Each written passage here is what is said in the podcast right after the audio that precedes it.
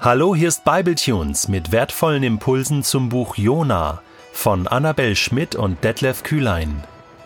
Der heutige Bibletune steht in Jona 2, 1 bis 11 und wir lesen aus der Hoffnung für alle. Der Herr ließ einen großen Fisch kommen, der Jona verschlang. Drei Tage und drei Nächte war Jona im Bauch des Fisches. Dort betete er zum Herrn, seinem Gott. Ich schrie zum Herrn, als ich nicht mehr aus noch ein wusste, und er antwortete mir in meiner Not. Ich war dem Tod nahe, doch du, Herr, hast meinen Hilferuf gehört. In die Tiefe hattest du mich geworfen, mitten ins Meer. Rings um mich türmten sich die Wellen auf, die Fluten rissen mich mit und spülten mich fort. Ich dachte schon, du hättest mich aus deiner Nähe verstoßen, und ich würde deinen heiligen Tempel nie wiedersehen. Ja, die Strudel zogen mich in die Tiefe, bis ich fast ertrank. Seetang schlang sich mir um den Kopf, bis zu den Fundamenten der Berge sank ich hinab in ein Land, dessen Tore sich auf ewig hinter mir schließen sollten. Aber du, Herr, mein Gott, hast mich heraufgezogen und mir das Leben neu geschenkt. Als ich schon alle Hoffnung aufgegeben hatte, dachte ich an dich, und mein Gebet drang zu dir in deinen heiligen Tempel. Wer sein Heil bei anderen Göttern sucht, die er doch nicht helfen können, verspielt die Gnade, die er bei dir finden kann. Ich aber will dir Danklieder singen und dir meine Opfer darbringen. Was ich dir versprochen habe, das will ich erfüllen. Ja, der Herr allein kann retten. Da befahl der Herr, dem Fisch Jona am Meeresufer auszuspeien. Der Herr ließ einen großen Fisch kommen, der Jona verschlang. Drei Tage und drei Nächte war Jona im Bauch des Fisches. Darf ich vorstellen? Die wohl zwei bekanntesten Sätze der Jona-Geschichte. Wenn wir an dieses Buch denken, denken wir direkt an Jona im Fischbauch. Und da stellt sich natürlich die spannende Frage. Glaubst du an Wunder? Glaubst du, dass Gott Dinge tun kann, die unsere menschlichen Fähigkeiten und Vorstellungen schlicht übersteigen? Das Buch Jona steckt ja voller Wunder auch wenn Jonas Aufenthalt im Fischbauch definitiv das bekannteste davon ist. Vielleicht sogar eins der bekanntesten Wunder überhaupt. Wer hat nicht schon von dieser etwas verrückten Geschichte gehört? Und nicht selten stellt sich die Frage, ist das nicht alles ein bisschen zu abgefahren? Als ob ein Mensch drei Tage im Bauch eines Fisches überleben kann. Gibt es überhaupt einen Fisch, der einen kompletten Menschen am Stück verschlucken kann? Und als ob der sich dann ausgerechnet zu dem Zeitpunkt ins Mittelmeer verirrt, als Jona über Bord geht. Diese Fragen springen einem förmlich ins Gesicht. Selbst wenn dir ganz persönlich diese Fragen nicht so wichtig sind, gibt es vermutlich Menschen in deinem Umfeld, die bereits über diesen ersten Vers im zweiten Kapitel stolpern. deshalb so zu tun, als würde sich die Frage nach der Glaubwürdigkeit nicht stellen, würde so einige Erkenntnisse moderner Wissenschaften über Bord werfen. Aber eigentlich stellt sich diese Frage nicht erst für den Fisch. Jona ist insgesamt ein Buch mit einer ziemlich hohen Wunderquote. Schon im ersten Kapitel hat Gott einen Sturm geschickt und gestillt. Im letzten Kapitel wird er mal kurz eine Pflanze wachsen und verdorren lassen, und in Kapitel 2 sendet Gott jetzt eben einen Fisch, der seinen Propheten verschluckt und wieder ausspuckt. Wenn man das runterrechnet, kommt man da auf mindestens ein Wunder pro Kapitel, vielleicht sogar zwei. Das macht Jesus fast schon Konkurrenz. Ganz schön krass, oder? Jonas Aufenthalt im Fischbauch im Licht des ganzen Buches zu sehen, löst die Frage nach der Glaubwürdigkeit der Geschichte aber natürlich nicht auf. Aber angesichts einer so hohen Wunderquote könnte man schon fragen, ob das Fischwunder wirklich mehr Gewicht hat als die anderen Wunder. Zugegeben, für unsere Ohren heute klingt es wesentlich ungewöhnlicher, von einem Fisch verschluckt zu werden und zu überleben, als dass Gott einen Sturm schickt und stillt. Stürme sind immerhin etwas, das wir kennen. In einem Fisch zu überleben, sprengt dagegen definitiv den Rahmen des Gewöhnlichen. Aber genau genommen fallen beide Ereignisse in die Kategorie Wunder.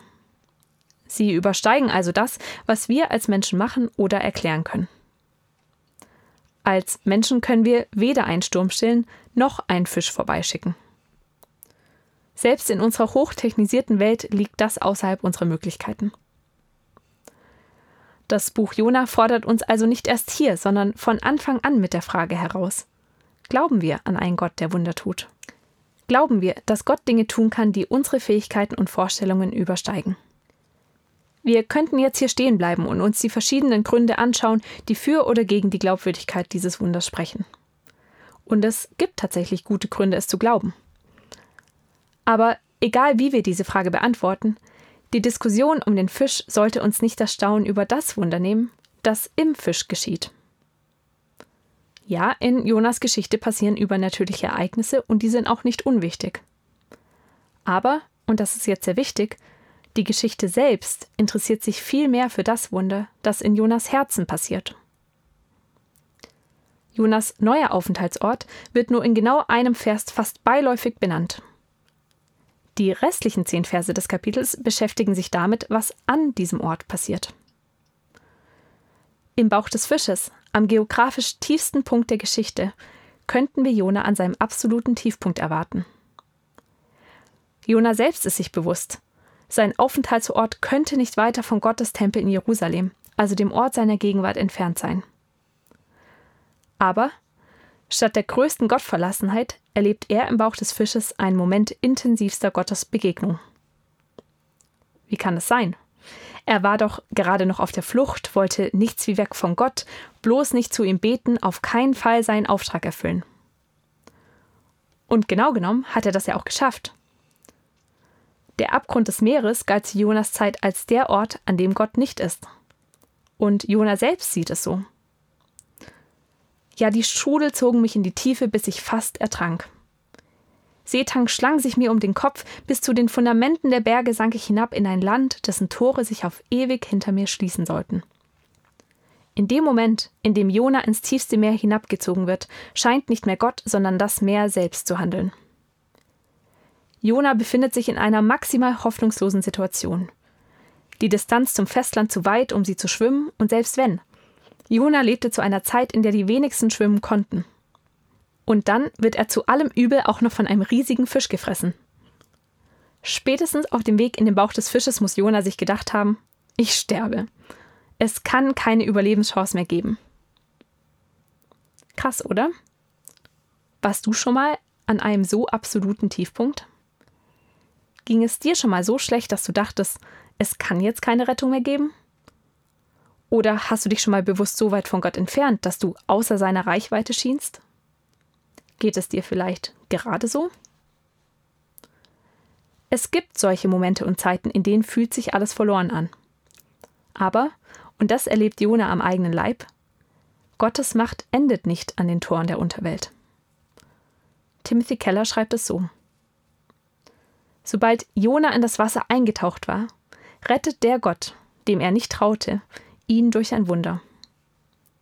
Die mysteriöse, unverschämte Gnade Gottes, die für Jona so unerklärlich und anstößig ist, erweist sich als seine einzige Hoffnung. Und es ist tatsächlich so. Am geografisch tiefsten Punkt der Geschichte wendet Jona seinen Blick wieder nach oben zu Gott. Und das ist vielleicht das größere Wunder in dieser Geschichte. Gott lässt es zu, dass Jona alles genommen wird. Aber als ihm nichts mehr bleibt, erkennt Jona, dass Gott alles ist, was er braucht und was er hat. Und so fängt er an zu beten. Im Bauch des Fisches. Vielleicht der ungewöhnlichste Ort, an dem je ein Gebet gesprochen wurde. Und genau da passiert das Erstaunliche. Als Jona im Dunkeln anfängt zu beten, erfährt er diesen Fisch eigentlich als sein Grab und nicht als seine Rettung. Und trotzdem ändert sich etwas bei ihm. Plötzlich dankt und lobt er Gott mit diesem Bekenntnis. Ja, wer sich an Nichtigkeiten klammert, verliert seinen einzigen Halt im Leben. Ich aber will dir mit lauter Stimme danken. Schlachtopfer will ich dir darbringen, auch mein Gelübde werde ich erfüllen. Hilfe findet sich allein beim Herrn. Jona, der gerade noch vor Gott geflohen ist, bekennt Gott hier als seine einzige Hoffnung. Und die lässt ihn nicht im Stich. Gott erweist sich erneut als der souveräne, der allmächtige Schöpfergott. Als Herr über Himmel und Erde und eben auch das Meer. Der Ort, der für Jona mit Gottverlassenheit gleichgesetzt war. Und als Jona Gottes Gnade bekennt, lässt der ihn zurück an die Oberfläche. Er gibt ihm eine zweite Chance, obwohl Jona sich nicht einmal richtig bewusst ist, dass er die auch nötig hat. Denn genau genommen ist Jonas Buße hier unvollständig. Sein Gebet ähnelt zwar einem Bußgebet, aber eigentlich ist es keins. Er entschuldigt sich nicht für seinen Ungehorsam. Ja, er befindet sich in großer Not, aber er führt diese Not nicht auf sein eigenes Verhalten zurück. Aber Gott ist geduldig. Er weiß, dass Jona ihn braucht und er rettet ihn gerne.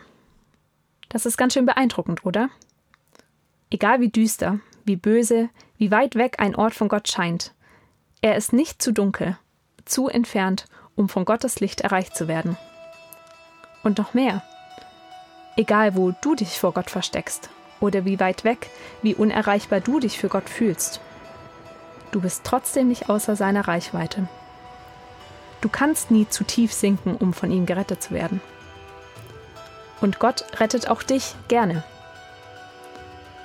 Als Jona an seinem Tiefpunkt den Blick nach oben richtet, blickt er in Gottes gnädige Augen. Und auch dich sieht Gott mit Liebe an. Die Frage ist nur, weißt du das? Und hast du den Mut, an deinem Tiefpunkt zu beten, wie Jona gebetet hat? Traust du dich, wenn du unten angekommen bist, den Blick wieder nach oben zu richten?